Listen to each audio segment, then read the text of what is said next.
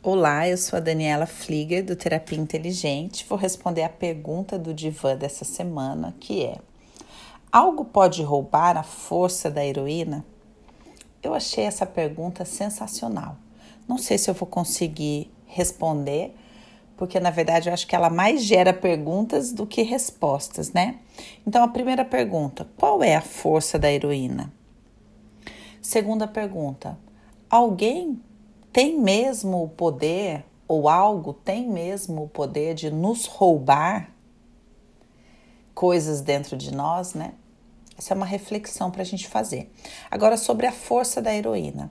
A força da heroína, em verdade, é contrafóbica.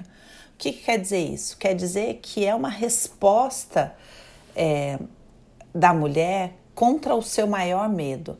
A heroína é um primeiro estágio do desenvolvimento psíquico da mulher. Apesar de muitas mulheres morarem eternamente nessa identificação, essa é apenas uma pequena faceta do que uma mulher pode ser quando não se conhece, quando não ocupa todo o seu ser. A heroína, como identidade, mora na cabeça, mora no projetivo, né? Então, a força dela é questionável.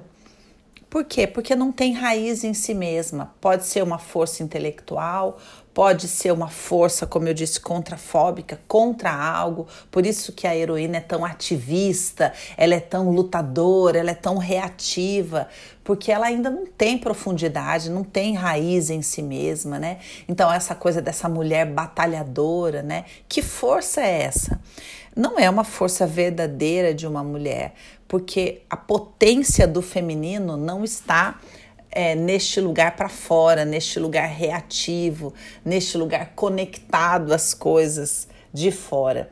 Então, respondendo uma pergunta que para mim não tem resposta, não, acho que nada pode roubar a força da heroína.